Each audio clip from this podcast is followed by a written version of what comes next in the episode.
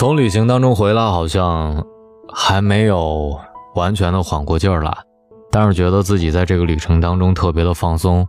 对你看了我的朋友圈，知道我去了很多地方，对吧？是挺累的，但是也觉得很开心，看了很多很多漂亮的景色风景，也认识了很多很多人。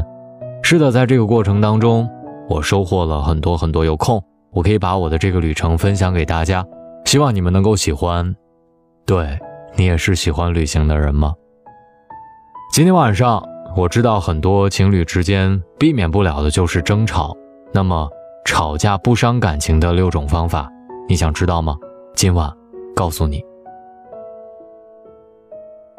你的盖世英雄从来没有来过，但是无休止的吵架让你们渐行渐远。学会正确的吵架也是感情当中必修的一门功课。首先，第一点，直截了当，不要藏着掖着。你和男朋友吵架的时候，是否经常不会当着面说清楚，而是背后絮絮叨叨？你是否一个人独自生闷气，却从来不肯说清楚？男人像大龙这样，就是这种需要明确指示而并非暗示的动物。你有了委屈，指望着男生心思细腻的了解你的全部怨气，基本上是不可能的。如果你觉得这个男孩有什么不好的地方，直接跟他说出来。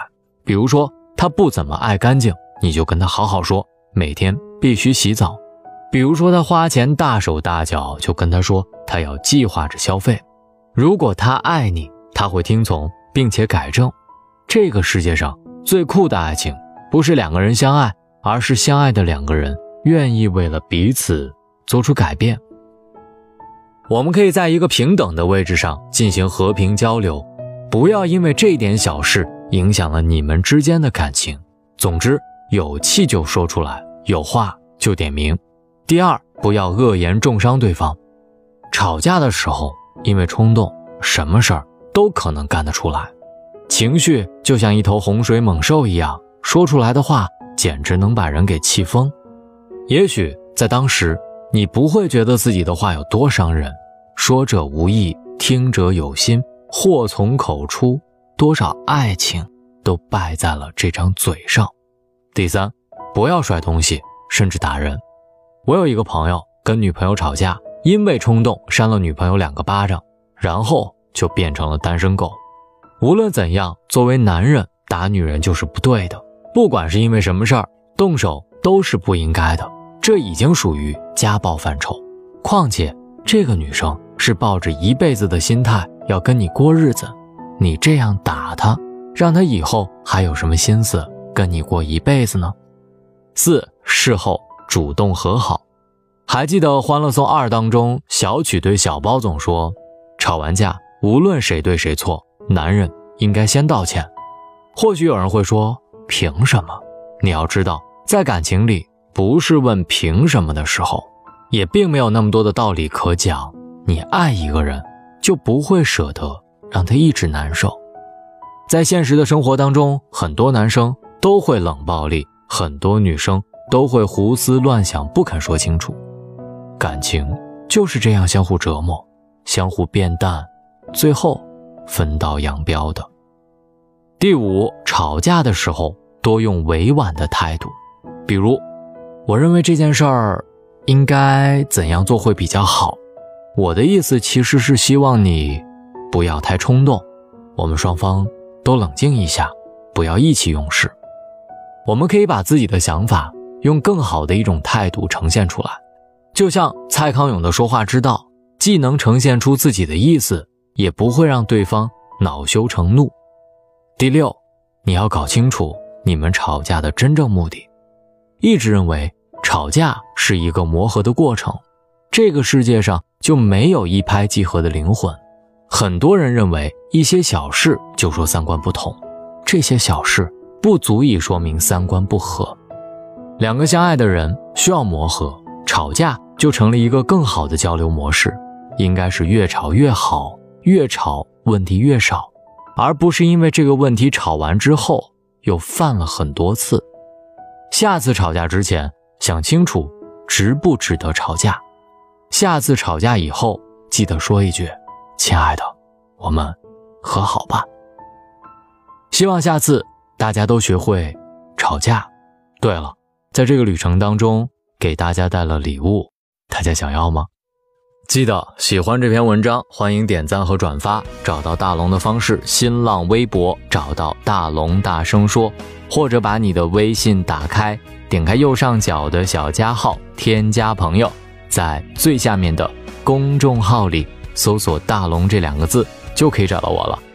终于从旅行当中回来了，好想带你们也一起旅行啊！希望各位好梦，晚安。